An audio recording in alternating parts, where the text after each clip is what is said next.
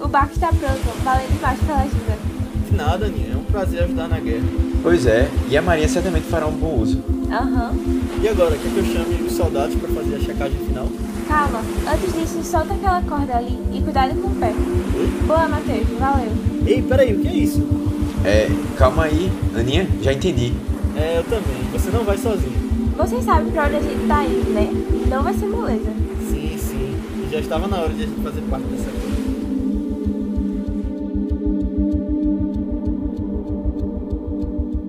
Fala galera, bem-vindos a mais um Vice, nosso podcast de recomendação de filmes. Eu sou Leonardo Buquerque, tô aqui com o Matheus Cavalcante, E aí, pessoal? Aninha Guimarães Oi, gente. e a gente tá com uma presença super especial hoje aqui que foi meu professor muito tempo atrás, que é o historiador Diogo Barreto. E aí, gente, tudo bem? Como é que vocês estão?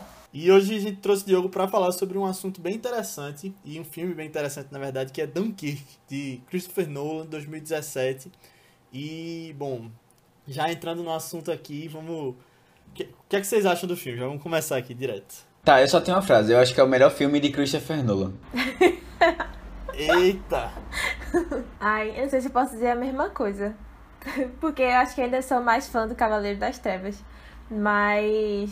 Mas eu achei o filme bem legal mesmo, bem diferente. A primeira vez que eu vi foi agora, né? Esse filme foi um dos que eu não assisti no- na época do Ah? Oscar. Foi porque eu tinha deixado pra ver com o Flávio, só que aí a gente não viu, e aí eu não vi porque eu fiquei tipo, não, eu vou ver só com ele. Aí dessa vez aqui, ah não, opa amor, vou ter que ver sem tu aqui, foi mal. Aí. Aí é isso, a primeira vez que eu vi, foi uma experiência bem legal.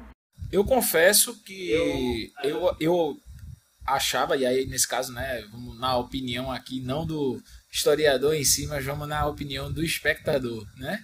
É, eu confesso que entre os filmes de guerra que eu conhecia, e olhe que eu tenho um, uma minha listinha pessoal muito vasta de, de filmes de guerra, desde os mais antigos até esses mais recentes, é, desde a primeira versão de 300 da década de 60 até né, essas né, releituras feitas atualmente é, sobre a temática guerras. Né, até então se falava muito em Círculo de Fogo e Resgate do Soldado Ryan. Né, e eu penso que Dunkirk quebrou muito dessa é, tradição de olhar somente o, o protagonismo americano da guerra, ou até mesmo uma visão russa, ou simplesmente um fato do Pacífico, né? da Guerra do Pacífico trazer o chamado fato novo, né? o, o, o, o fato motivador para uma nova eh, filmagem. Mas eu penso que Dunkirk está no hall hoje né, dos cinco melhores filmes de guerra envolvendo a temática Primeira e Segunda Guerra Mundial. É, eu, na minha humilde opinião, penso que ela ainda perde, e principalmente se tratando de papel dos ingleses no conflito para 1917. 1917 realmente foi muito bem feito, foi muito bem pensado né, e, e muito bem trabalhado no sentido de temática da guerra de forma literal, né, da ideia de traduzir o diário do soldado britânico na guerra. E tem toda aquela coisa de ele ter sido feito em uma tomada só, né? Assim, não foi É. feito, mas feito pra parecer que é um take só. Exato. Embora a gente veja que em alguns momentos ele faz dois takes, né? Mas é, era, era quase que instintivo você fazer isso, porque é, já foi desafiador fazer 95% do filme em, em um take só. E a maneira como eles fizeram foi muito simples, né? Inclusive pegaram uma câmera de época, né, para fazer isso. E depois remasterizaram. É, mas tem alguns lugares que você vê, ele passa por uma parede, né? Passa por uma. É. pelas costas do, do ator. Mas assim. É um filme Dunkirk rapidinho, especificamente, É um no- filme só que a gente já comentou aqui, né? E no Vice. Exatamente, um dos primeiros vídeos que a gente trouxe foi no início do ano, foi sobre 1917, foi o terceiro episódio. A gente tava falando sobre os filmes do Oscar. Foi. É, realmente 1917 é muito bem feito. Não, é só porque. É porque eu fiquei curiosa. Quais são os outros do top 5 assim, melhores filmes de guerra da Primeira e Segunda Guerra? Que tu visse? Diogo. Olha, no meu, no meu top Já quero 5, fazer minha além lista, dos pessoal, dois, aqui. né, e aí ficam faltando três, estaria o próprio Círculo de Fogo, estaria entre os melhores. É, eu gostei muito de Cavalo de Guerra. Achei um filme muito bacana porque ele explorou um outro fato que não foi necessariamente a, o lado do soldado, mas foi o lado de como a sociedade recebeu a Primeira Guerra Mundial. Né? Então ele tentou mostrar as duas coisas. Claro que há uma, uma temática muito forte, né? aquela questão da emoção, da carga, né? do, do, da representatividade da guerra, do heroísmo, da relação do, do, do garoto com o cavalo. Mas, assim, é... ele traz o lado social, que é uma coisa que é pouco explorada né? nos filmes de guerra. E eu penso que a queda fecharia muito bem essa, esse ciclo de filmes de guerra, porque ela demonstra exatamente essa coisa do, das últimas horas de Hitler pelo diário da Eva Trodel, que é a secretária dele no bunker. Né? Então ela viu e relatou aquilo. Para mim, assim, é, é, é, eu gosto muito de, de filmes que trabalham com os documentos históricos, quase que tentando dar a eles uma, um revival, né? Ali. Eu gosto muito disso. E tu falou do cavalo de guerra, mas já saindo um pouco aqui numa tangente do tema que a gente trouxe, mas o próprio Steven Spielberg é um cara que gosta muito de fazer filme de guerra, né? Tu citou o Resgate do Soldado Ryan. E um cara que saiu dessa linha, mas que fez um filme muito bom, foi o Clint Eastwood, né? Com Cartas de Ojima. Os dois, né? Tem Cartas de Ojima e A Conquista da Honra, que é, são os dois lados. É. Que ele lançou no mesmo ano, aí você assistia um e o outro complementava. Perfeitamente. É a mesma coisa que você é, tentar assistir hoje um, uma série como Cobra Kai sem ter visto Karate Kid, né? eu, eu tô fazendo, eu fiz isso, eu fiz isso. Mas eu queria, mas, eu, mas eu queria ter visto Karate Kid. Eu ainda não vi não. Os quatro, por favor, viu, Matheus? Os quatro, é? Os quatro. Eu, eu, eu tô meio o assim. Eu, eu, eu, tô com preguiça, eu, tô com um, preguiça, dois, mas eu, eu tenho que ver, eu tenho que ver. É, porque o 4 ele não tem, ele não tem uma pegada tão forte como os três primeiros, né? Mas assim, é, realmente os três primeiros são ao concurso. Mas só para citar um outro filme de Steven Spielberg aqui, é, de guerra também, na verdade de holocausto, a gente tem a lista de Schindler, né, que se passa claro. ali. Não tem muito muitos soldados na guerra, mas mostra o background do que estava acontecendo ali na Europa. É, eu, eu tive uma experiência muito sensível, né? Conhecer Auschwitz para mim foi uma das experiências mais é, fortes que eu tive como pessoa e como historiador, né?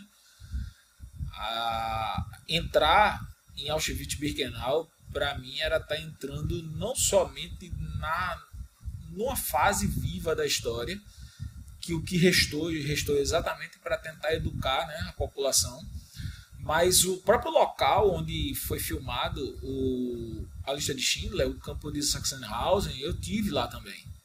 Que é o mesmo campo onde foi filmado o Menino do Pijama Listrado. Né?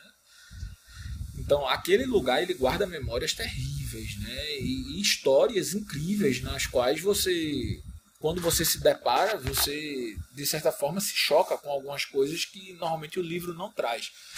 E um dos relatos que mais me impactou ao chegar em Auschwitz foi ver o relato de Primo Levi, que é um cara que tem um livro bem conhecido chamado Assim Foi em Auschwitz. E ele diz, é, numa das frases mais famosas dele, é, em Auschwitz Deus não existe. Então, essa frase dele já por si explica muita coisa. Né? É, verdade. Mas a gente acabou dando esse arrudeio, né? Falando de muitos filmes de guerra, mas vamos tentar voltar aqui um pouquinho para o contexto de Dunkirk. Desculpe, eu acabei tirando o, o foco aí da coisa. Não, mas é, é Mas a gente, a gente faz isso, isso, a gente se perde um pouco, depois é, volta. sempre rola. É. Faz parte. Mas só pra falar um pouquinho que eu lembro que no ano que esse filme saiu, é, eu achei muito justo que o Oscar de melhor filme foi pra Forma da Água, na época que saiu, que eu tinha adorado aquele filme e tal. Era um filme completamente diferente também, mas olhando para trás agora, se fosse Dunkirk que tivesse ganhado, eu acho que teria sido muito merecido também. É, eu confesso que fiquei muito revoltado com a perda do melhor filme para para Forma da Água, que eu realmente não gostei do filme. e me perdoem as opiniões contrárias, mas não tem elementos para tirar de Dunkirk o título de melhor filme do ano. Eu, olhando agora para trás, eu, eu acho que eu concordo contigo. Quando a gente vê o primor técnico que é Dunkirk, né? Todo esse, o contexto por trás. Mas o Oscar tem muito aquela questão de campanha, né? Política feita por trás ali para voto. É, muito forte. A academia realmente ela é muito. A academia conseguiu é, premiar é, Birdman. É verdade. Até hoje É verdade. É, Birdman é, é uma coisa que a gente até fala de vez em quando. É um desafio. Você vê um filme como Birdman ganhar alguma coisa é um desafio. Obrigado, Diogo, por trazer opiniões sensatas aqui. Ou então Shakespeare apaixonado ganhar de, do próprio Resgate do Soldado Ryan lá atrás. É. Ou como as próprias é, discussões trouxeram, né? A. Esqueci o nome, a Glenn Close, né? Essa Isso. semana deu a declaração da, sobre a Fernanda Montenegro, né? Exatamente. E essa declaração de Glenn Close com relação a Fernanda Montenegro, Fernanda Montenegro retrucou, super educada, falando que na verdade era pra ter sido Kate Blanchett a vencedora. Ou Elizabeth. Que, é que, que ela tá muito aí. bem, com certeza ela tá muito bem. E detalhe, eu não sei se vocês, eu acredito que vocês atentaram para isso, mas é, Elizabeth foi filmado duas vezes. Uhum. E nas duas filmagens, a Kate Blanchett foi a, atriz principal. Há uma versão de 98 e há uma versão pós 2000 para Elizabeth. E, e, a Kate Blanchett protagoniza ela nos dois filmes. Kate Blanchett também é sensacional. É uma das maiores atrizes aí que a gente tem hoje. Ela é divina. Mas só pra dar um aviso aqui para quem tá ouvindo, a gente acabou falando desse contexto histórico, mas a gente vai entrar em aspectos do filme que vai ter spoiler. Então se você não assistiu Dunkirk, vá ver. É, Aproveita que Netflix. tá no Netflix, né? Exato, exatamente. E volta para ouvir o que a gente tem a falar aqui. E, e assim, nem é um filme que perde muito por spoilers, né? Assim, até porque. É, assim, não, é, verdade. É, não sei, eu não, eu não ficaria muito preocupado com spoiler, não. Mas assim, se você não viu, é um filme muito bom pra assistir. Vale a pena. Uhum. Na verdade, o contexto pra eu trazer esse filme aqui foi até. Muito porque eu tava falando com o Diogo no Twitter recentemente. é, eu, na verdade, trouxe alguns filmes recentemente e eu tava querendo trazer um filme de Nolan. Porque eu vinha. Até, eu já tinha visto todos os filmes dele há um tempo, mas aí eu fui na quarentena, né, fui revendo e falei, eu queria trazer Interestelar. Mas aí Dunkirk entrou no Netflix, falei, não, acho que Dunkirk é uma boa também, o pessoal ia gostar. Eu botei no Twitter, caramba, Dunkirk chegou no Netflix, vou ver e tal. Aí Diogo respondeu, a gente começou uma conversa ali também, falando da parte histórica do filme. Eu falei, caramba, vou trazer no vice. Eu já já tentei pra, pra convidar também Diogo pra gente falar. E aí eu acho também, é, vocês falaram que acham um dos melhores filmes dele. Eu ainda acho também, como Aninha, que o Cavaleiro das Trevas, na minha opinião, é o melhor. Acho que ele ainda não superou. Mas eu acho que ele tá ali no topo, junto com talvez até a origem, Cavaleiro das Trevas e Dunkirk agora. Mas uma coisa que eu tava até analisando é que desses grandes diretores da história, né? Você tem é, um Stanley Kubrick da vida, é, que faz filmes diferentes, tem o, o Spielberg que a gente citou, mas quase todos esses grandes diretores têm pelo menos um filme de guerra, se você for olhar assim na, na trajetória deles, né? E é um estilo que eu vejo que dá para fazer muita coisa, dá para inovar bastante muitas vezes, que muita gente acaba nem aproveitando tanto o potencial que um filme de guerra pode trazer. E esse filme de Nolan, ele faz o filme grande de guerra dele, mas ele consegue fazer um negócio muito bem feito que faz essa referência a todos os filmes grandes do passado, né, de guerra, referência ao gênero, mas também inova e traz traz outras referências que acabaram sendo até algumas coisas repetidas em 1917, né, que você vê até parecido com Dunkirk, que já está influenciando. É, desde que ninguém, eu sou da opinião que desde que ninguém coloca os irmãos Wachowski para fazer filme de guerra, tá tudo certo.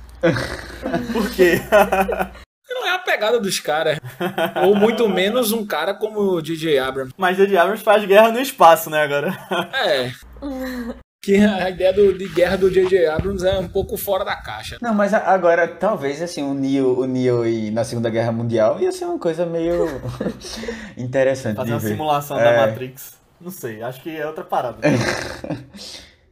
eles, são bem, eles são bem fora da caixinha mesmo. Elas, né? Ela, ela, desculpa. Se alguém resolver um dia mexer com, com a, a temática nazista, né, para essa pegada, seria até interessante. Que é falar da Vril, né?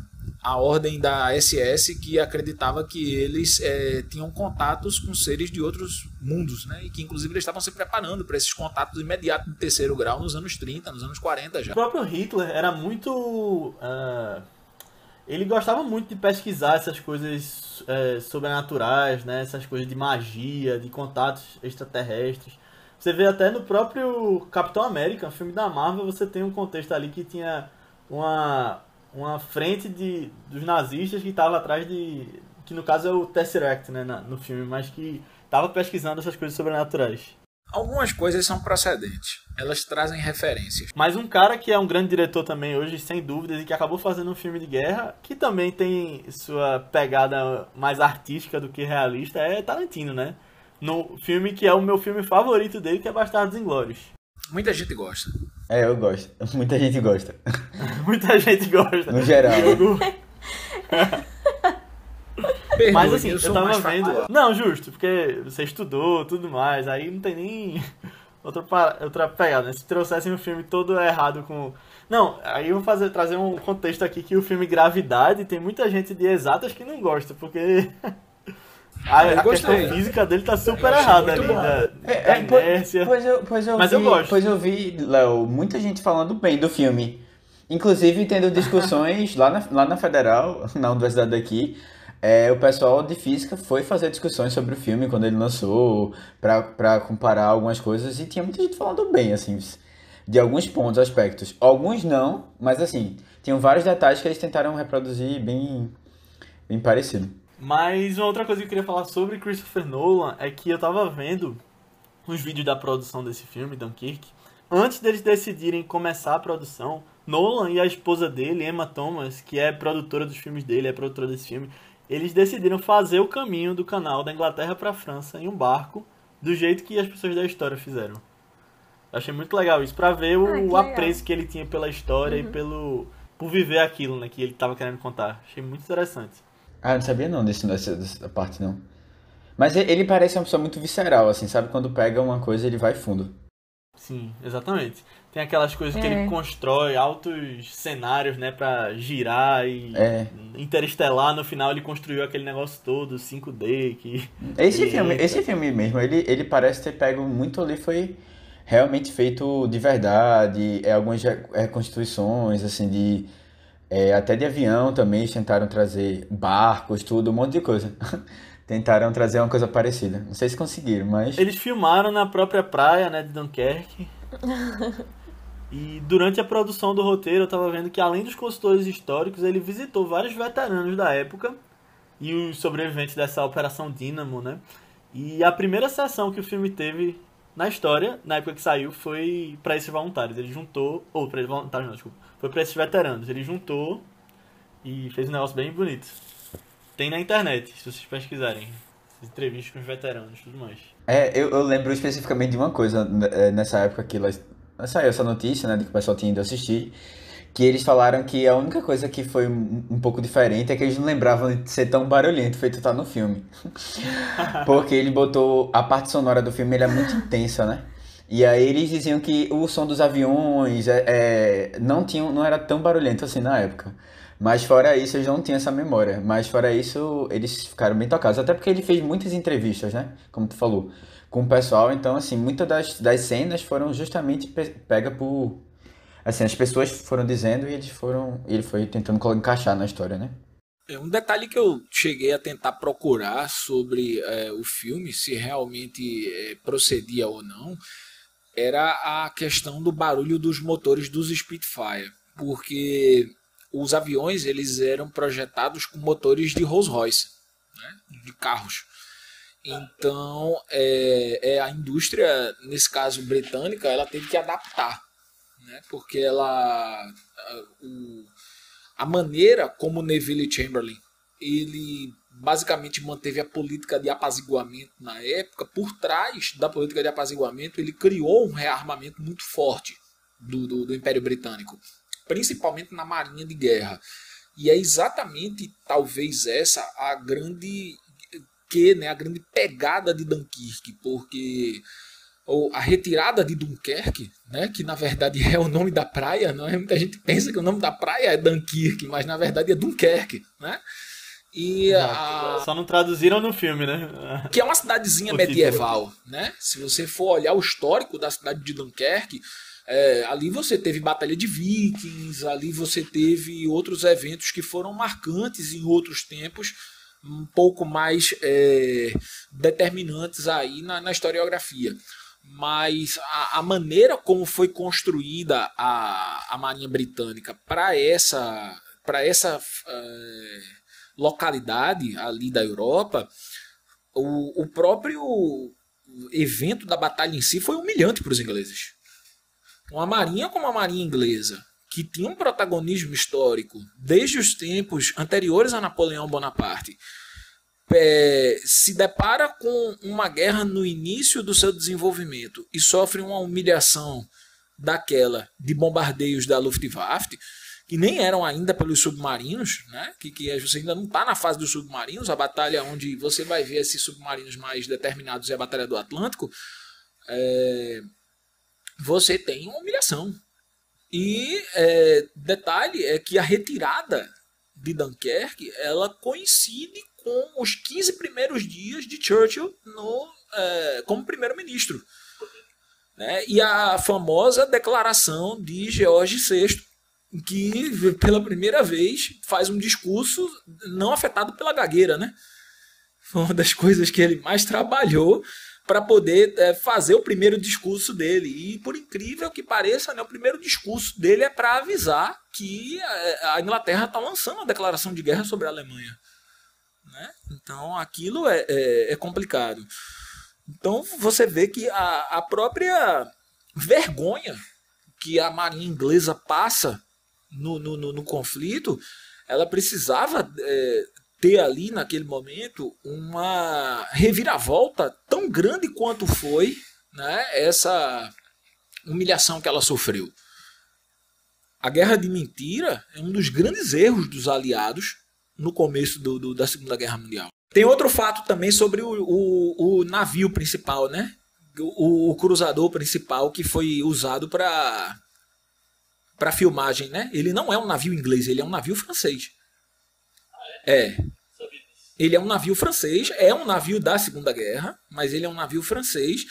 E aí, naturalmente, né, a, a galera aí que gosta do detalhe ficou extremamente transtornada com isso, né? Pá, como é que você vai falar de um navio inglês e bota um navio francês? Então aí Nolan fez, olha, não foi melhor do que eu ter criado em computador? Eu tentei fazer a coisa do jeito mais real possível. Né? Foi a justificativa dele. É, eu, acho, eu acho que ele, ele gosta muito disso, coisas, né? De fazer mesmo. Exato. É. Criar o um negócio real, não fazer em computador no máximo quando precisar. Mas essa questão do perfeccionismo no filme, eu tava vendo, entre outros vídeos da produção, o Harry Styles, que é o cantor né, do One Direction, que tá nesse filme. Era, né? É, fazendo sua estreia no cinema. Era, né? É, eu, eu, não sei, eu não sabia se, tinha, se ainda cantava ou não. Mas ele tava dando uma entrevista falando que ele amarrou o sapato o coturno né, da batalha e foi filmar. E Christopher Nolan parou, chegou para ele e falou que os soldados não amarravam desse jeito sapato. Aí ele mostrou como é que amarrava de jeito diferente. Não é do mesmo jeito que a gente amarra hoje. Inclusive, é, uma outra coisa interessante ali da, dos bastidores é que é, a própria forma como o, o Nolan mostrou a coisa não parece que não mostrou também que houve uma participação de outras nações que já tinham sido invadidas pelos nazistas, né, como Bélgica e Holanda, que eram nações que estavam sob o domínio do avanço nazista, mas que ajudaram decisivamente na retirada do Dunkerque. Tem um momento é específico do filme que aparece um holandês que ele era o dono daquele barco que estava atracado no mar. Ele era holandês, que o pessoal pergunta, mas ele falava inglês. Aí aparece lá. Mas assim, é pelo que eu. Que eu, eu, é, eu fiquei pensando assim, acho que tinha realmente a galera toda ali próxima. Acabou sendo afetada de uma maneira muito parecida, né? E aí. É, é. participação faz muito sentido. Ele traz um. Uma coisa que a gente vê muito em filme de guerra é a questão do patriotismo dos Estados Unidos, né? Que é muito colocado no próprio Resgate do Soldado Ryan, no final, é coisa do veterano. E aqui eu acho que ele tocou muito no patriotismo inglês. Eu acho que é muito disso, né? Ele deu um protagonismo para os ingleses. Não, na verdade, quase não aparecem franceses ali também. Os que aparecem é no mole tentando entrar no navio britânico e os ingleses não deixam, né? Ou Mas então aí no final infiltrado, né? É. E no final o oficial fica para trás, né? Eu achei legal isso, pelo menos que no final ele ele dá uma uma broderagem ali com os franceses. Uma coisa que eu penso que não se perde é essa coisa do discurso do Churchill. Né?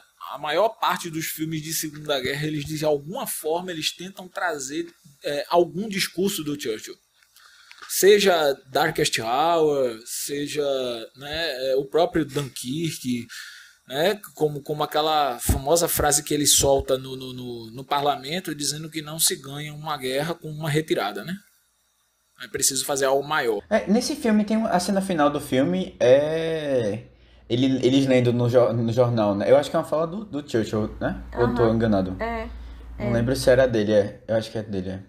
A partir dali você vai ter uma virada muito decisiva na guerra, né? Porque você vai ter a tomada de cidades francesas como Sedan, você vai ter também a própria invasão a Paris, e posteriormente a guerra se transfere para o solo britânico. Aí é onde realmente a coisa se torna mais aberta entre o terceiro Reich e o, é, e o, o, exército britânico, né? E a, a RAF, né? E a Royal Navy. Eu acho interessante que muitos filmes de guerra, quando tratam desse período, colocam né, as grandes personalidades, Churchill, os generais, é, o próprio Darkest Hour que tu citou, é justamente o outro lado dessa, dessa mesma história, né? Você vendo a, a questão política. Mas eu acho legal que aqui você tem os soldados na linha de frente, um bando de moleque mais novo que a gente aqui. é, que então, tipo, que era realmente o que era, né? Eram os jovens que eram recrutados. É, são atores que podiam estar fazendo filme de escola ainda, de adolescente, que quando bota aquele ator um pouco mais velho para fazer. Mas uhum. isso realmente mostra isso, né? Quem eram os recrutados para essa para essas para essa linha de frente, né? Acho bem interessante como ele mostra nesse filme. Normalmente nos filmes de guerra são caras mais velhos, né? Até para fazer os soldados mesmo. Achei interessante que aqui ele coloca mesmo os, os moleques para para irem para a linha de frente. Tu falou isso agora, eu lembrei de um, de, de, um filme. Eu não sei se tu chegou a ver, Diogo, que eu até eu coloquei lá no post no que é Terra de Minas, lá no post do, do Instagram, Terra de Minas. Eu não sei se tu, tu já viu.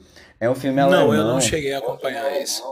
Pronto, é um filme alemão é, sobre a Segunda Guerra, mas assim, de, um, de uma visão alemã, mas depois do fim, né? Então, que são alguns jovens que são recrutados para ir para Dinamarca para desativar bombas é, que estão na, só na praia, né? É, que estão que foram colocadas é, pelos alemães né? E como eles perderam, eles tiveram que mandar. Só que não tem mais adulto, praticamente homem, né? Porque praticamente todo mundo morreu, assim, muita gente preso. E eles pegam as crianças, assim, crianças assim, adolescentes, né? É, para fazer esse trabalho lá. Aí o filme é, é, é, passando por esse momento específico, lá 45, 46. Assim, é um filme que vale a pena, assim, muito bom. É um filme recente, 2015. Mas aí dá uma outra visão também sobre isso. E eu, eu lembrei quando tu falou de, de jovens na segunda, trabalhando, né? É, na, do outro lado também foi bem impactado com isso. É, quem deu uma pegada recente nisso, embora não naturalmente com uma veia histórica forte, foi Jojo Rabbit.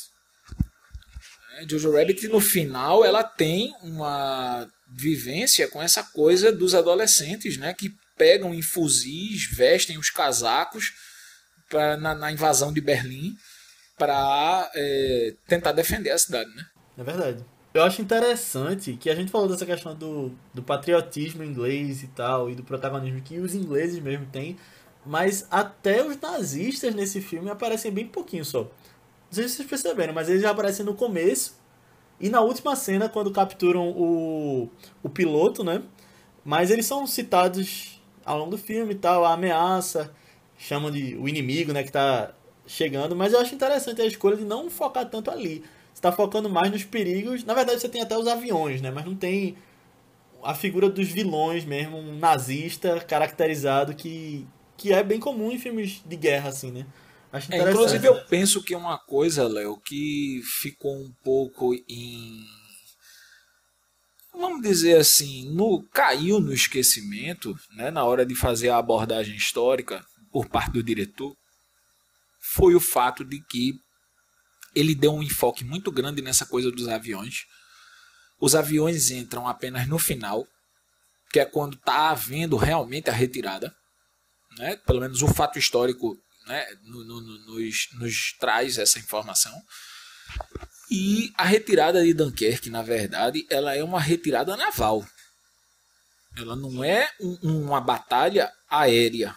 Não é um conflito entre uma marinha e uma força aérea no desenrolar do fato como um todo. Então, talvez tenha sido isso que fez muita gente fazer críticas severas ao filme. É verdade. Mas, assim, na verdade, ele coloca ao longo do filme, eu acho que muito por uma questão de narrativa, né? Porque ali na história se passa na última hora só, né? Que ele tem aquela coisa de um dia, uma hora, uma semana. E aí eu acho que ele coloca até para dar uma, um dinamismo maior pro filme e tal, para ter cenas de ação maiores. E assim, eu acho as cenas do avião muito bem feitas e eu fico só pensando assim, que além daquela fotografia muito bonita que tem dos aviões passando e tal, além daqueles aviões que estavam ali, tinha um outro avião atrás que estava filmando, né? Você é. parar pra pensar no, no contexto de técnica que deve ter sido usada ali, muito bem filmado, uma paisagem e ali provavelmente um outro avião atrás. É, assim, Léo, no começo do filme, é, tem umas cenas quando eles estão é, vendo os panfletos e tal. Tinha avião já naquela, naquela, tipo, mesmo na parte de uma semana, né? Isso é uma coisa até que eu acho que confundiu as pessoas e talvez tenha atrapalhado um pouco é, a, a, o entendimento mesmo do filme, porque ele faz essa, essa dinâmica, é, é uma coisa que ele gosta de fazer, né? Narrativas não lineares. Mas, assim, aí a gente acaba se confundindo o que é o que, em que momento é o que. Né? Se você não está prestando muito bem atenção, você não, não percebe o, o entrelaço da, dos momentos. Né? Porque ah, uma coisa aconteceu bem antes, aí passa, passa e você só percebe depois, porque tem um outro cara que estava. Bom, aí fica, fica nessa, nessa divisão. Mas acho que tem uns aviões no começo, é, mas realmente ele foca muito é, nas cenas de é, aéreas, né? Porque, pelo que eu entendi, ele queria ter essa, essa parte terra, né? o pessoal na terra, na água, no mar, ou, no mar e na, no céu, é, no ar, exatamente, tentando fazer essa, essas perspectivas diferentes dentro da história. Eu até achei que ia passar menos tempo no ar, já que né? Tipo, é só uma hora mesmo, eu ia desenvolver mais os meninos lá na Terra. Eu achei. É, é, não sei, eu não senti o tempo passando pros meninos na Terra. Uma semana assim, parecia como se fosse a mesma coisa de um dia. Aí quando as coisas começaram a se cruzar assim, eu. Eita, o menino de Peak Blinders apareceu ali, aí ele apareceu depois, e aí. Você adorei ver Tommy lá. Nem lembrava que ele tava no filme. Harry Styles eu lembrava, mas Tommy não. Aí eu fiquei, meu Deus, que massa. Já gostei um pouquinho mais do filme agora, por causa disso. Adoro ele. Eu não vi Peak Blinders, mas eu conheço ele como espantalho do Batman. Ah, sim. Sempre que ele aparece, é espantalho. Mas tu gostou, Aninha, do filme, porque tu falou que foi a primeira vez que tu viu, né?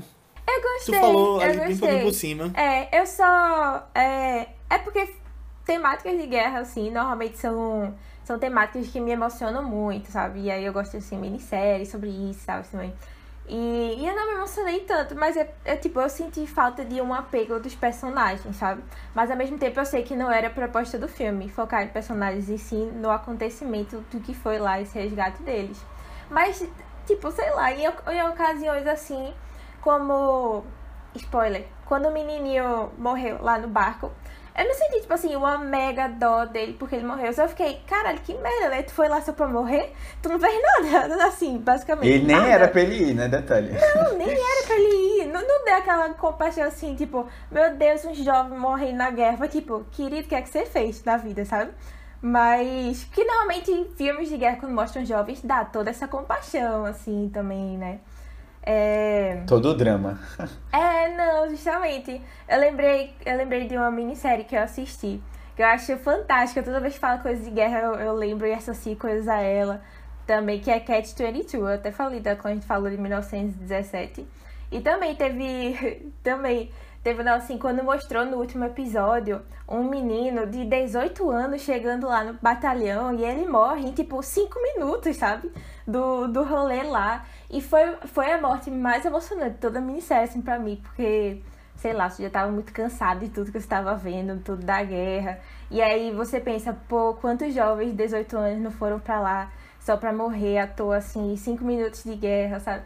É, eu não senti essa, essa emoção, assim, com nenhum dos personagens. Por mais que eles estivessem mais morrendo ou não, né? Porque tem hora até que o, que o francês infiltrado morre lá no, no submarino. É, e até demorei pra ver se ele tinha saído ou não, ou se entender se ele realmente tinha morrido ali. Mas.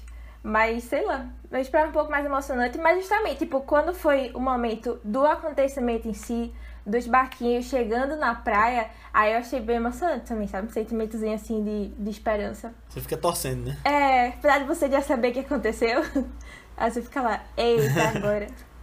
Mas é, eu acho muito interessante. O Matheus falou da questão sonora, né?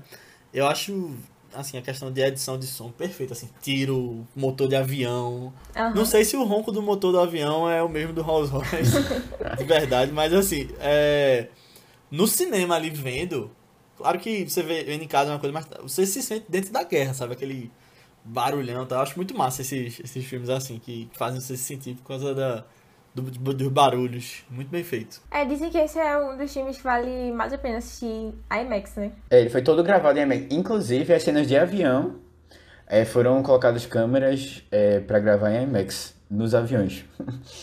Em cima do avião, né? E não, e, é, e você vê tipo o avião indo de cabeça para baixo, você vai acompanhando tudinho. É, Bem legal. é muito legal. Eu acho muito lindo aquelas cenas quando ele tá caindo e tem aquela paisagem super bonita, assim, de, É. do fundo. É... O diretor de fotografia desse filme, é, o Nolan, ele trabalhava com um cara chamado Wally Pfister, desde a Amnésia. Que depois esse cara virou diretor e fez um filme chamado Transcendence, que é com Johnny Depp, bem fraquinho, eu vi já. Mas desde Interestelar, Nolan trabalha com um cara chamado Hoyt Van Hoytman, que fez Interestelar, fez esse agora e fez Tenet também. E eu acho que só melhorou. Esses últimos filmes dele, comparado com os anteriores, tem um- uma questão de fotografia que eu acho muito mais bonita. Sim, sim. Assim, é, é difícil você ter, ter praia e pôr do sol e, e ficar feio. E ficar feio. É, mas assim, tem um trabalho muito, muito interessante. E ele, ele, ele falou que ele disse, pô, eu tive que aprender como filmar a guerra. É, e aí ele foi atrás de filmes clássicos, alguns que a gente comentou aqui, pra entender como é que funcionava essa dinâmica, etc. Porque ele não estava acostumado com isso, e depois ele foi é, tentando colocar essa. E, e assim, né? Com toda a dificuldade que Christopher Nolan faz questão de colocar, que é desse realismo todo. Eu acho, já que a gente tá falando dos aspectos técnicos, eu vou trazer uma outra questão aqui, que é com relação à trilha sonora. Que eu acho muito legal que ele faz com. O filme todo tá um relógio assim, que você fica nervoso que fica tic-tac, tic-tac, tic-tac. E ele. Você fica tenso, acho muito bem feito como é feito. E Christopher Nolan, ele gosta muito de inovar nessa questão sonora, né? Ele fez isso nesse. No Interestelar ele tinha feito uma outra coisa que era naquele planeta que eles estão, que tá. A cada minuto passa um ano na Terra. Aí você ouvia um, um, um tique também, toda vez que passava um ano na Terra. Você só pesquisando depois que você descobre isso. E uma outra curiosidade é que agora em Tenet ele trabalhou com o Ludwig Göransson, que é o, o compositor de Mandalorian, de Pantera Negra. E ele fez uma trilha sonora, eles compuseram e ela foi colocada no filme de trás pra frente. Por causa daquela Ah, coisa do, do filme deles voltarem no tempo. A cara de Nolan, isso. Aí eles compuseram ela de trás pra frente. É muito interessante esse negócio que ele, que ele faz. Eu acho legal. Tem gente que não gosta não, mas eu acho legal. Essas dificuldades que ele bota.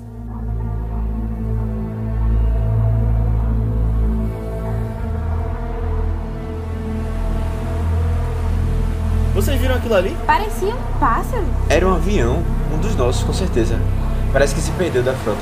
Vai, Aninha, chega mais perto. Consigo ver daqui o piloto se mexendo. Socorro! Aqui! Calma! Matheus, joga aquela boia, rápido. Tô indo, tô indo. Obrigado. Mas. Quem são vocês? Nós somos parte do reforço que o Churchill estava precisando. Vocês estão indo em direção à Inglaterra? Nada disso. Em direção à França. Pode se preparar, porque agora vão ser fortes emoções.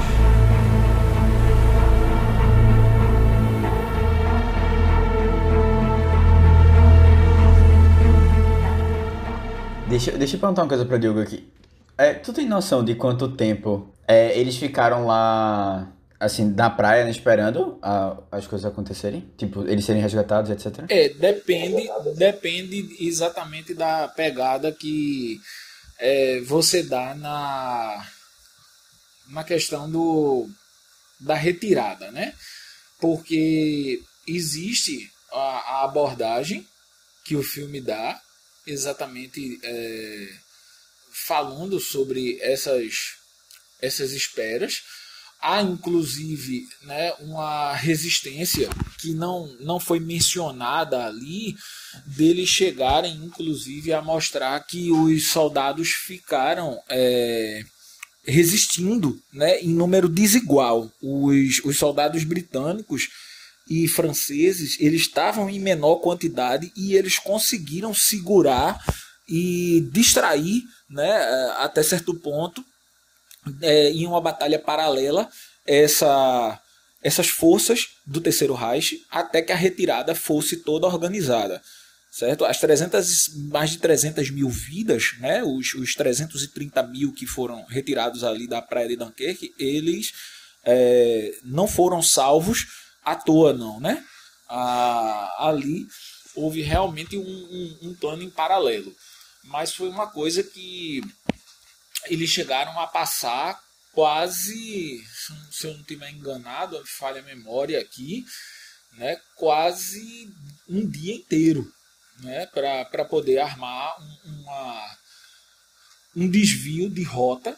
Né? Eu posso confirmar essa informação é, agora pelos fatos, mas assim a, a maneira como, como foi abordada realmente né, é, foi de você ver que não foi uma, uma operação só, né? Foi mais de uma. Uhum. Agora, assim, é, são, são 330 mil soldados que estavam lá na praia, é, mais os soldados franceses. O número de. É, de na verdade, de... desses 330 mil, é, neles estão inclusos 120 mil franceses. Ah. Né? Nesses 330 da retirada, 120 mil eram franceses. E esses não têm uma atenção especial no filme, né? Isso, É, inclusive, é uma questão muito questiona é uma coisa muito que passa é, a ser questionada porque é como se basicamente todo o heroísmo fosse britânico realmente. E se os franceses não teriam tido nenhum tipo de é, atitude que pudesse ter é, facilitado a retirada quando na verdade eles tiveram né? Os Exatamente. franceses eles tiveram sim sua parcela de contribuição nisso. Ô Diogo, e o que mais pode ser visto assim como uma questão de erro histórico no filme, que foi visto depois que não era assim, mas aí foi colocado no filme por... Não vamos bem chamar de erro, Léo, mas vamos chamar de uma é, reinterpretação, né? Uma, uma, uma mudança para poder tornar o filme mais atrativo, né? Para poder dar realmente um tom de entretenimento a ele. É, a gente pode dizer que todos os personagens ali são inventados.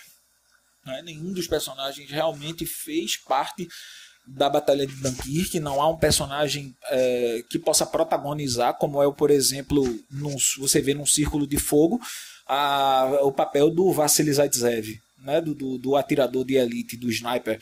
Ele realmente existiu. Né? Então, assim, a, o, o Dunkirk ele não vai nessa direção.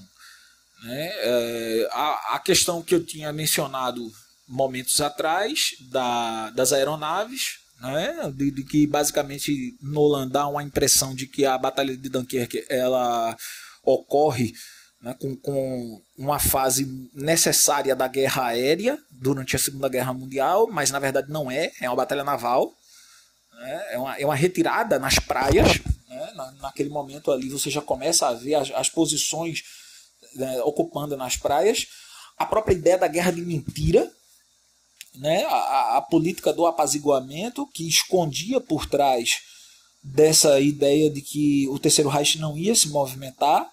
E talvez acho que uma coisa que o, o filme realmente poderia ter mas aí também a gente tem que levar em consideração que uma produção cinematográfica como essa ela também não pode ser tão extensa como ela já se caracteriza senão o público inclusive perde o interesse sobre a, te a temática e até sobre o filme em si é, é o fato de que o principal personagem do nazismo naquela altura da guerra, que é o general Erwin Rommel, né, o raposa do deserto, o homem que comandou a divisão fantasma, o Africa Corps, né, a divisão fantasma na, na, na invasão da França, né, que inclusive girou por trás da linha Maginot e quebrou as defesas francesas. É, que colaborou decisivamente para uma extensão do domínio do Terceiro Reich na África, no norte da África. Ele é um dos é, personagens principais que está envolvido nessa temática que vai até o, o, a retirada de Dunkerque. E é, por desgaste dos tanques Panzer e da própria divisão de blindados da Alemanha, ele pede uma autorização a Hitler para parar com a guerra. E é uma coisa que surpreende até mesmo a, ao alto comando britânico. Churchill não esperava que, que, que Rommel fosse parar a guerra. Ele pede a Hitler para descansar, né, para que as tropas descansem, para que ele refaça ali naquele momento o, o, as divisas e eles possam seguir. Né? E Hitler concorda com isso. Mais interessante é, é, é esse lado. Há uma outra hipótese, e aí é, é muito mais do campo da, do pessoal da, do revisionismo, né, do pessoal que gosta de levantar algumas polêmicas sobre os fatos da Segunda Guerra Mundial, de que poderia haver uma troca de comando ali naquele momento se a Inglaterra fosse humilhada e a ideia de Hermann Goering né, um dos principais é, frentes da SS naquele momento era de que a missão da Alemanha era humilhar a Inglaterra e seria uma missão patriótica. E porque ali naquele momento Churchill seria é, desmoralizado e desmobilizaria as tropas inglesas. Então, naquele momento, existiria uma chance real de outro homem que assumisse não só o almirantado, como também assumisse o papel de primeiro-ministro negociasse com a Alemanha nazista uma rendição honrosa. E a Alemanha basicamente desse uma finalização na guerra a partir dali. Só que o, o, o curioso dessa parada né, é, é, que Rommel se assustou de graça com os blindados ingleses que apareceram ali na região, porque eram blindados infinitamente inferiores aos blindados Panzer. É, um confronto direto destruiria de maneira arrasadora os, os blindados britânicos. E Rommel se assustou com, com a movimentação, com toda a experiência que ele tinha, ele se assustou com a movimentação dos blindados britânicos e pediu a parada né, de cerca de uma semana do conflito. Que deu tempo do pessoal se retirar mais tranquilidade. Então isso é um fato curioso. Né? Não, é, é só uma pergunta, assim, tipo, como aluna de história, realmente, porque ficou um pouco na dúvida, assim, a questão da guerra. Tipo, eles não estavam conseguindo evacuar a galera com o, os navios britânicos que estavam sendo bombardeados, né? Mas por que não, bombardeavam os navios civis? Tipo, era uma, era uma questão de ser civis? Ou. Não, não entendi assim direito. Aninha, eu acho que eu penso que muito mais por conta do fato de que, é, como a maior parte dos navios civis eram navios é, holandeses e belgas e já havia um domínio nazista né, sobre esses territórios, né, é, então acredito que eles não tinham essa preocupação tão grande com a, a movimentação desses civis. Só que na retirada de Dunkerque eles acabam sendo decisivos. É, uhum. sim. Ah, tá foi o mágico que coloca a atenção de um lado e, e faz a mágica do outro lado. Né? É, eu penso que talvez a grande virtude de Nolan nesse filme tenha sido exatamente essa. Né, de ter feito com que é, os civis tenham aparecido de maneira tão decisiva. Uhum. Era uma história que eu nunca tinha visto sendo contada, né? Que é um negócio tão emocionante, né? Que dava para se fazer um filme e demorou esse tempo todo para ter um filme de relevância sobre essa batalha. Exato. É, deixa eu só perguntar uma coisa sobre a, por que a gente chegou. A gente não, né? Porque se chegou nesse ponto específico. É, como é que se deu isso? Porque é, eu, eu fiquei impressionado com o número de, de soldados, mas aí assim, aí a gente vê que eles estavam batendo em retirada porque eles estavam realmente mal na batalha, né? Os ingleses juntos com os franceses. Como é que se chegou nesse, nesse nível assim tão crítico para eles? É, na verdade, quando a movimentação foi retomada e que Rommel se deu conta da real situação que estava acontecendo e até mesmo da própria forma como o, houve o cerco das praias e da própria região, é, as tropas, por mais numerosas que elas fossem, né, 330 mil soldados, você não acha de graça em qualquer território. É, o, o cerco foi muito bem feito. Então a estratégia nazista de domínio dos territórios ela foi muito bem mapeada. Isso foi decisivo. Rommel era um homem muito inteligente nessa questão de mapear pontos estratégicos nos quais ele, ele poderia encurralar os inimigos. Então, a ideia do, da, da movimentação nazista foi não deixar eles se dispersarem. E aí, com isso, a coisa acabou sendo decisiva para que, naquele momento, a única saída fosse a retirada. Entendi. Nossa. Agora, uma coisa que eu acho interessante, já saindo um pouco do contexto específico dessa operação, mas voltando para o início da guerra um pouquinho, é que a Inglaterra, pelo menos eu estou falando num conhecimento adquirido vendo The Crown, mas a Inglaterra chegou a flertar um pouquinho com o nazismo ali, quando o irmão do Jorge VI, né, o rei Eduardo, estava no poder, né, antes dele renunciar, ele tinha contatos com a Alemanha nazista. Isso é certo, Diogo? O que é que tu Nós já tínhamos um problema, Léo, desde a Primeira Guerra, né? Porque o, o sangue poderia ter evitado a Primeira Guerra. Para quem leu uma obra que, inclusive, eu acho ela bastante apropriada né, para os interessados em guerra, né, eu penso que ela é uma obra que pode despertar aí uma curiosidade muito grande. A gente tem um livro chamado Três Imperadores, que são as histórias que conectam George V do, do, do Reino Unido, Nicolau II e Guilherme II, Kaiser da Alemanha. É, todos eles têm o sangue da Rainha Vitória, eles são primos. Caramba! Né? E eles poderiam ter evitado a Primeira Guerra Mundial numa discussão diplomática. Entretanto, as razões que envolveram a guerra eram muito maiores do que isso. E até no próprio contexto da Segunda Guerra Mundial, você há de convir que ah, até 1940, por volta de maio, junho de 1940, a guerra ela não é tão mundial assim quanto você pensa. Porque havia muitos fantasmas ainda da Primeira Guerra vivos, mesmo 20 anos depois. E muitas nações que naquela época eram consideradas nações é, de protagonismo político, de protagonismo militar, elas não queriam se envolver diretamente no fato. Veja você, é, a União Soviética mesmo, quando a gente é, gira o olhar para o lado dela, o que, é que a União Soviética está fazendo? Ela está promovendo a guerra de inverno na Finlândia, ela está fazendo anexação do território da Polônia, ela está fazendo anexação do território da Romênia, ela está interessada no leste. Né? Ela está olhando para o leste da Europa. Sim. Quem é o Japão? O Japão está em processo de invasão do território da China, está formando um protetorado na Ásia. Os Estados Unidos não está olhando para a guerra, ele está olhando para os problemas internos gerados pela crise de 29. Então tem muita perspectiva ali que não é o de recomeçar ou de recrudescer o espírito de uma guerra. A guerra é um propósito de Adolf Hitler. A Sim. guerra é um propósito do Terceiro Reich. Hitler quer mostrar ao mundo que a Alemanha não será mais humilhada, de que ela não sofrerá as mesmas é, sanções, os mesmos reveses que ela sofreu na Primeira Guerra Mundial.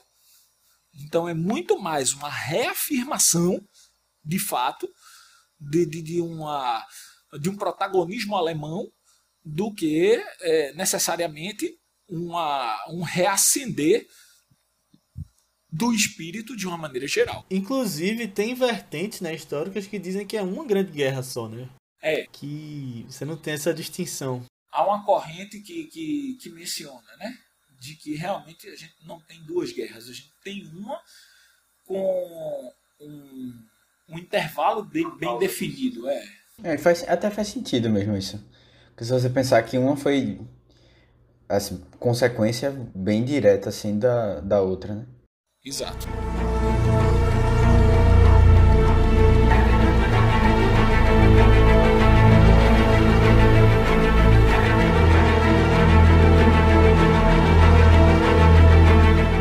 Olha, é, tem uma fato tem uma, uma, uma reportagem né, que foi levantada pelo, pelos jornais britânicos, franceses e principalmente né, é, o, o próprios, os próprios críticos da academia que começaram a perceber que as reações ao filme Dunkirk, né, quando ele ganhou as telas, começou a ser polêmica. Porque os russos, nas suas posições, acreditaram e fizeram críticas dizendo que Dunkirk não foi um fato tão relevante dentro da temática da Segunda Guerra. É, isso até se explica por entender a, a, própria forma como Stalingrado mudou os rumos né, da, da, da Segunda Guerra Mundial. E até mesmo o, o fato de que é, é uma retirada. Né? Ela não é uma batalha onde você é, de, é, destaca o heroísmo, onde você destaca uma virada né, é, importantíssima na guerra. Então, queira ou não, você naquele momento ali está lidando com um fato que por muitos é tido como uma covardia dos aliados, né? Então, a, aquilo ali é é visto por muitos é, países como uma forma de você tentar potencializar um fato de que até então não merece esse destaque excessivo. Então, o governo é, russo menospreza o, o fato de Dunkirk ser considerado como uma retirada heróica.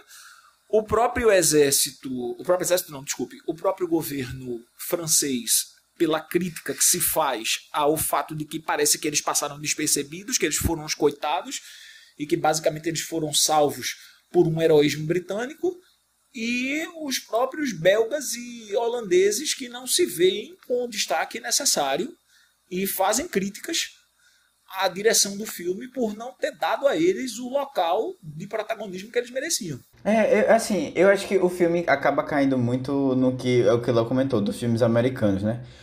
Que são extremamente criticados por é, trazerem a salvação sendo deles, né? Sempre, em todos os filmes. Mas assim, eu, eu, você levantou um ponto bom, Diego. Diego, é, eu, eu sempre quis ver um filme que tivesse essa visão russa da história. Eles devem ter, mas assim, eu não conheço um nome. Porque eles foram extremamente decisivos na Segunda Guerra, no fim dela. Olha, eu posso lhe dar um, um, uma sugestão de um filme que necessariamente não é em relação a uma batalha, ele vai ter uma ligação com campos de concentração, mas é, ele tem uma pegada mais do leste, não russo, mas do leste europeu, que seria Sobibor. Sobibor. A história do campo de Sobibor. É, inclusive, é uma temática que fala de fuga bem sucedida de campo de concentração, o que é uma coisa muito difícil. Né? E um outro seria Katyn, com K-Y né, a, que fala sobre o massacre que o exército soviético promoveu na Ucrânia, o massacre de Katyn, que está dentro do, do intervalo temático da Segunda Guerra também. Massa. Embora não seja uma eu, fase da guerra. Eu tô esperando o filme que vai é, exaltar o protagonismo, o protagonismo brasileiro na Segunda Guerra. Nós temos, né? Nós temos. Nós temos um muito bom chamado Estrada 47. Sim, eu ouvi falar nesse filme, mas não assisti ele vale a pena. Mas fala justamente sobre os brasileiros na Segunda Guerra, né? Isso. Eu, eu tinha visto já. Eu tava conversando até com um amigo meu. Na verdade, é, Diogo conhece, né? Que, que foi daquela época. E os meninos conhecem porque é, ele também já apareceu aqui no vídeo, que é Fabrício. Ele, eu tava conversando com ele sobre uma ideia de um filme aqui em Recife que seria nos campos do Ibura, porque teve uma teve bases americanas aqui né, durante a Segunda Guerra que. E aí da, daria uma ideia para um filme de, de guerra aqui, mas fica aí para um futurismo, quem sabe.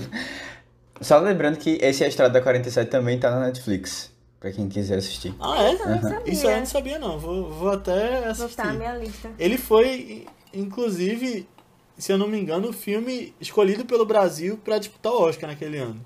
E acabou não, não concorrendo, né? Como tem acontecido várias vezes nos últimos anos. É, mas teve, teve um negócio que o Diogo falou que eu achei interessante porque eu estranhei no filme, né? Porque assim, o filme tem todo, todo esse olhar mais é, romântico, assim, do, do que foi essa retirada.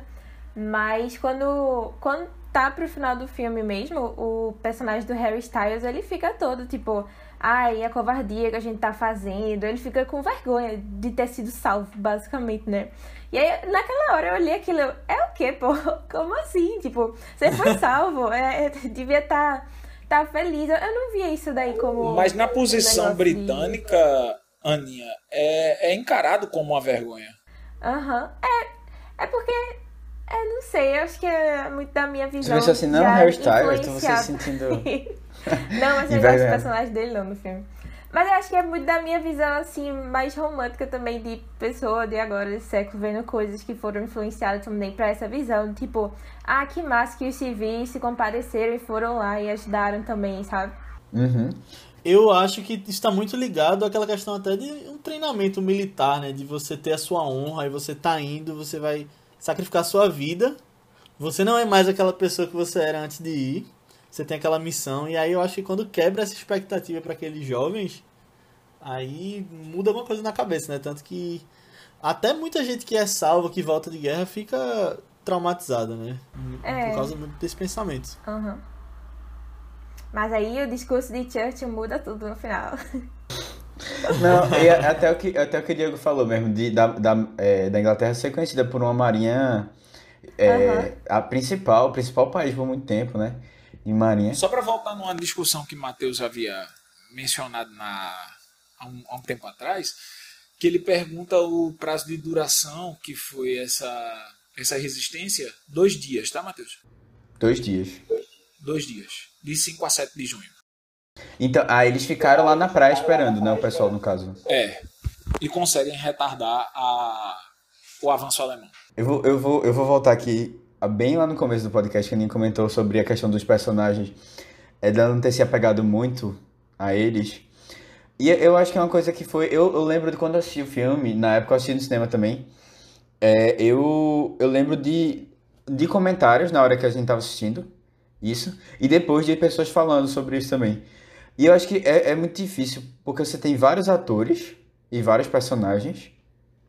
Alguns ficam pouquíssimo tempo de tela, né, assim, no, no filme. E é difícil realmente você ir cortando, né, para várias, é, entre vários, várias linhas temporais diferentes e você trazer essa, essa, essa emoção, assim, para esse apego ao personagem. Acho que é realmente difícil. E aí, assim, é, porque geralmente a gente tá realmente acostumado em, em filme de guerra, é essa coisa de você acompanhar um soldado, né? Você, ou você acompanhar alguém e aí você vai é, acompanhando todo o, a história dele, né? No, no cavalo, é, cavalo de guerra a gente acompanha a história do, do cavalo, mas assim, de qualquer forma você se apega até o cavalo, por exemplo.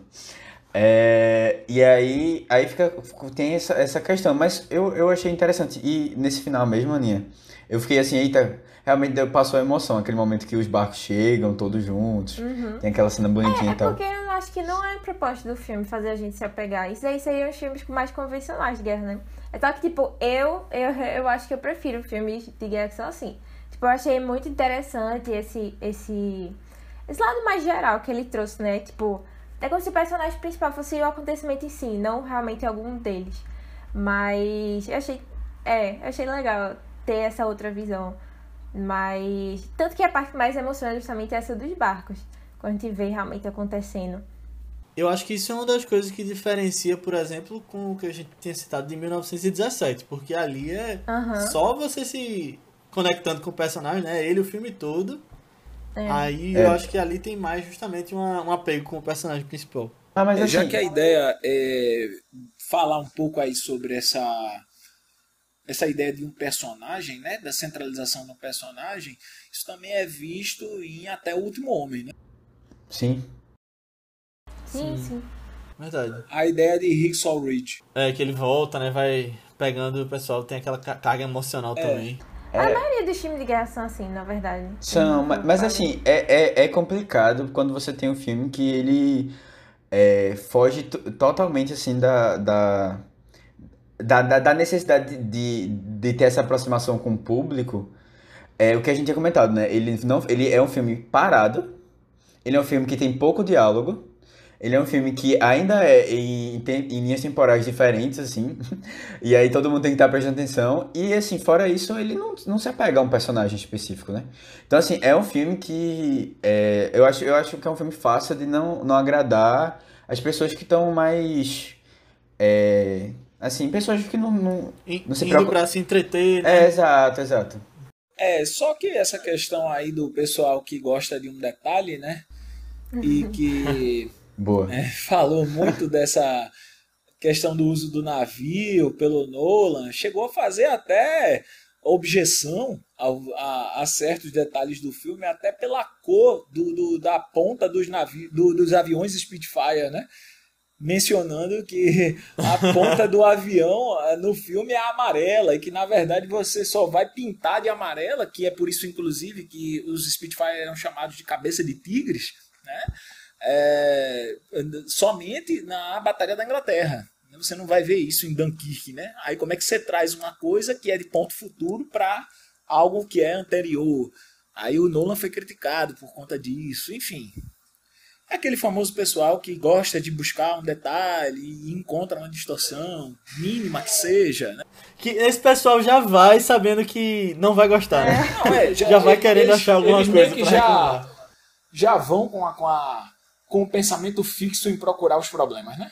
É. Exato. Não, e assim, eu, ia até, eu ia até elogiar, a- eu, eu leigo aqui, né? Mas é, eu ia até elogiar muito os aviões, porque eu achei muito, muito legal, velho. Como, como parecia muito real, assim, e realmente ele teve algum, alguns, é, alguns aviões que ele conseguiu de verdade, alguns aviões. Outros ele pegou parecidos e, e tentou modificar algumas coisas para ficarem parecidos, né, com, é, com os da época, mas assim, eu ia ficar, caramba, que, que legal, assim, são várias cenas que você vê. Bom, pra mim foi suficiente a maneira como tava lá e. A pintura, né? É, Nem percebi nem- que tava pintado. Eita, mas tem um negócio interessante que ele faz com o avião no final, que eu achei muito bem feito quando ele fez, que na verdade não é nem questão técnica do avião, mas questão de história mesmo, da história do filme, que quando aquele piloto, o Tom Hardy, né, o personagem dele, é capturado, ele queima o avião dele, né, que é para os alemães não pegarem, fazerem uma engenharia reversa e verem a tecnologia. Achei muito Nossa, legal nem tinha ligado que era é isso. né, eu também não. Eu achava Eu que disse, só ah, tinha pego fogo sem querer assim. É uma, é uma cena bonita, é uma cena Não, bonita pra o fogo. pôr do sol atrás. É, essa era a cena de Dunkirk que eu mais vi, assim, nas, nos posts e tal. Eu, olha aí.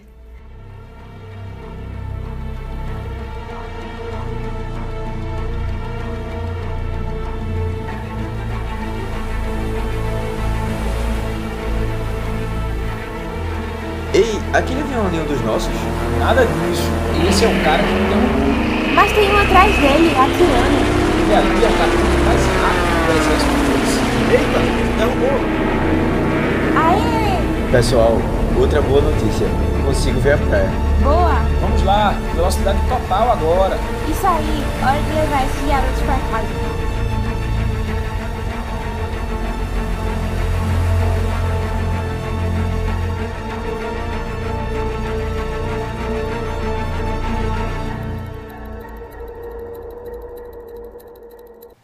Então, pessoal, a gente vai chegando ao fim aqui da nossa discussão sobre Dunkirk. Discussão riquíssima, uma aula com o Diogo. Eu queria agradecer primeiramente a presença de Diogo de ter se disposto a vir até aqui. Foi um, foram comentários riquíssimos que, de verdade, muito obrigado por ter vindo. na verdade a alegria e a honra é minha né? e partilhar né, esse momento riquíssimo onde a gente reúne fato histórico e a sétima arte é de fato algo encantador e penso que deve ser feito bem mais vezes Boa. É, quem sabe aí depois você volta aqui, Diogo, falar de guerra de Vietnã, alguma outra coisa assim. Tava já pensando nisso. adoraria Boa. Mas, pessoal, se vocês gostaram do podcast, manda para um amigo seu que você acha que vai gostar, que gosta de filmes de Nolan, que gosta de Dunkirk, ou para alguém que não assistiu ainda Dunkirk, se você acha que vai gostar. É, lembrando que ele está disponível na Netflix. Mas você pode vir falar com a gente com relação a feedbacks, comentários sobre o filme, comentários sobre o episódio, ou até sugestões de próximos filmes. Você pode falar com a gente no nosso grupo do Telegram. É só pesquisar por ViceBR lá no Telegram. Convido até Diogo se quiser entrar, a gente discute filmes lá, o pessoal que escuta o podcast. É... Ou você pode falar nas nossas redes sociais, que são ViceBR, tanto no Twitter quanto no Instagram, ou nas nossas redes pessoais, que são Matheus Coiatua. É Matheus com TH, BC23, tanto no Twitter como no Instagram. Aninha. No Instagram eu tô como underline Guimarães e no Twitter Marvelous MS Ana. Isso, eu tô como Léo A. Albuquerque, tanto no Twitter quanto no Instagram. E Diogo, onde é que o pessoal pode te encontrar? Aos que quiserem seguir aí, aprender aí um pouco do nosso trabalho, inclusive com algumas curiosidades históricas, segue no Instagram, arroba História Diogo B de bola. Boa, perfeito. Mas antes da gente ir, Aninha vai falar um pouquinho sobre o filme da semana que vem. O filme que eu escolhi para a próxima semana é, fala sobre. É uma comédia, já, já falando. É, fala sobre uma floricultura que tá meio falindo. E aí um dos, dos botânicos lá, dos empregados, ele termina encontrando do nada, assim, no mercadinho um dia aleatório, uma, uma nova planta bem especial e aí ele leva para floricultura e aí ele começa a alimentar ela de umas coisas bem excêntricas. E aí ela começa a florescer, florescer muito, aí começa a atrair mais gente para a loja e começa a fazer mais sucesso. Só que quanto mais ela cresce, mais ela precisa se alimentar de sangue humano, essas coisas assim, pessoas e tal. É um filme de comédia, por incrível que pareça. Comédia bem escrachada. O nome dela é é The Little, é Little Shop of Horrors, ou A Pequena Loja dos Horrores, né? Então assistam lá e até semana que vem. Tchau. Tchau, Tchau, tchau.